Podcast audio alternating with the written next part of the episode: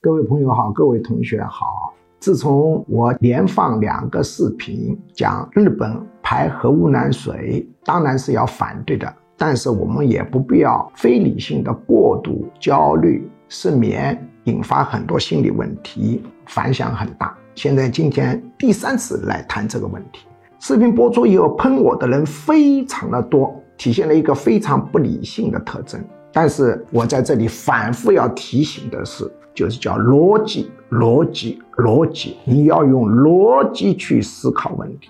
现在出现一个明显的现象，就是自从日本排核污染水以来，这个焦虑情绪大爆发。我这里忙得天昏地暗。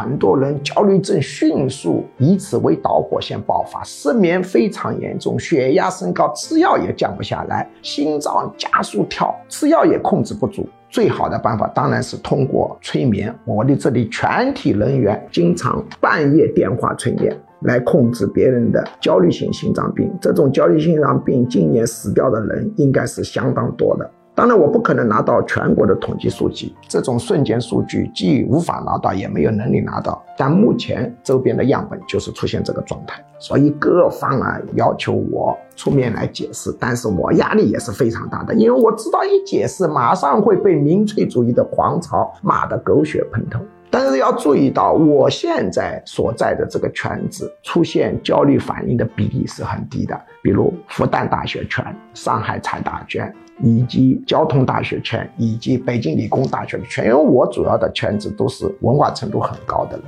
我们明显的看到，文化程度很高的人当中，也有人焦虑，明显的低于民众。为什么？逻辑在起作用。我们要考虑日本的科技比我们先进，它的食品安全标准比我们严，它的环保标准比我们严。它排污以后，各种渠道，我不是一个渠道，多种渠道都显示他们国民非常平静，而且全世界都很平静，只有中国的民众反应出现了巨大的非理性现象。那么我们就一定要有逻辑分析。我已经从各种逻辑，从安全性，从他们东京电力公司敢请首相喝水，把核污染水去掉盐以后，核污染水本身是海水，没有用的，不能喝，不能浇菜，也不能进入生活循环系统。他敢请首相喝水，就说明这个事情他是有底的。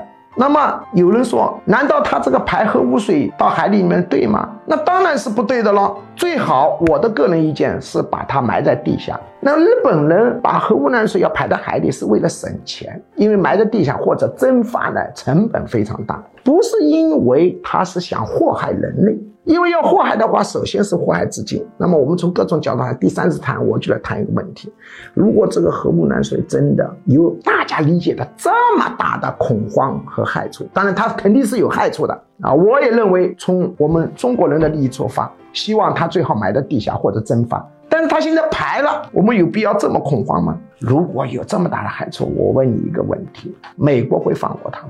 美国他是要做世界警察，最主要的这个核污染水随着洋流流下去啊，最先祸害的是美国，其次才到我们中国来。韩国会放过他吗？韩国政府是同意他放核污染水，民间是反对，政府是同意，科学界是同意。美国是一个什么国家？如果这个事情真的有这么大害处，美国的导弹早飞过去了，他能够怕日本吗？那么为什么美国同意他放核污染水？那要想想其中的原因了。那么韩国呢也同意他放核污染水，民间虽然反对，但政府同意，科学界同意。当然，日本同意韩国在日本的领海里头由韩国控制设置这个测试点，测试这个核污染的一个数值。那么有人说日本这国家放核污染水啊，虽然我现在听了你这个说以后也讲不出什么道理，但是我总觉得他有一个阴谋逻辑，逻辑要有逻辑思考问题。如果他是一个阴谋，他就悄悄的干了，他就不会这样大张旗鼓的。当然，这些年应该呢，由于种种原因，他悄悄干了小部分核污染水放下去，肯定是有的。特别是当时地震的时候，这个水直接冲刷了核电站，退到大海里，那时候这个害处更大。你们要有逻辑思考，那个核污染程度更大。现在这么多年过去了，有害处吗？有没有？肯定有，肯定小。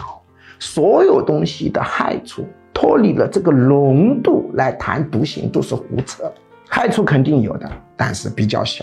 那么他这个地震的时候，这个水都冲下去了。他如果真的要搞阴谋，完全可以悄悄的干。谁闹得清啊？他需要请国际原子能机构来检测，还有这么多国家，是一个国家的科学家组成的人，不是说一个国家来进行抽样检测。当然，抽样检测出来也有这个问题、那个问题都有报道，所以一定要用逻辑思考问题。大家不必搞得这么紧张。我们反对他盘核污染水，最好是蒸发，最好是埋地下，但他已经排了。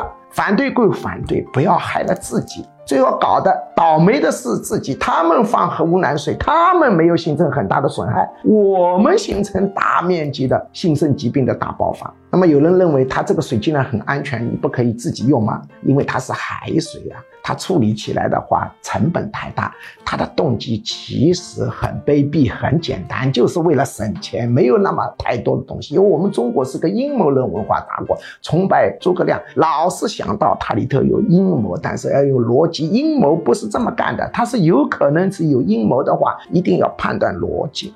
那么有人总是攻击我，你肯定拿了日本的这个四百美元的津贴，他们有多少亿的什么什么公关费之类的东西，要有逻辑思考。我举强不是一般的教授，是既能文又能武的，企业也干得很好的。你们看看我的这个学术大楼，自己持有的，我的学术办公室，我的另外的学术别墅，各种别墅。还有公司，如果我去做间谍，无非就是为了钱了。这个钱，他哪个国家能够付得起，请我做间谍？我为了这个四百美元去干这种事情，有没有逻辑？注意，我这些产业都是上海，你们知道上海的房价有多贵？而我不但是学术做得很好啊，这是我的，啊，各种各样的学术专著。啊，这里是一本学术专著啊，这里是复旦大学的出版学术专，这还有中共中央党校出版社出版的关于社会稳定管理的学术专著。我还是稳定管理心理学的权威，我而且还挺能办企业，所以我还比较全面的。你们要想想，我这样的人要收买我的话，他所有的这个公关费用都给我，能不能起作用，都是一问题。我现在之所以这样讲。讲的是真话，现在讲真话真难了，是因为问题太大了，太多的人由于这个问题形成了焦虑性心脏病死人了。这个是心理性的心脏病，吃药控制不了的。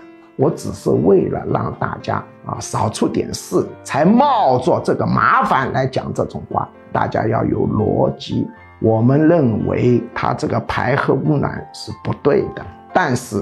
我们不必要这么恐慌，害了自己。至于为什么现在搞成这么的一种非理性行为，到处去抢烟啊，弄得失眠啊、焦虑啊，当然不是所有的人失眠焦虑，但是明显的这个数据就上去了，高血压高到两百吃药都控不住。我们这碰到的案例好多个，这还是有运气撞到我这里来，我们还能控制；不能控制的呢，就莫名其妙就出事了。注意啊，我没有赞成日本排核污啊，我认为最好的办法是埋地下和正反，但他不肯，但我们也不要让自己过度反应。让我讲点真话，谢谢你，难。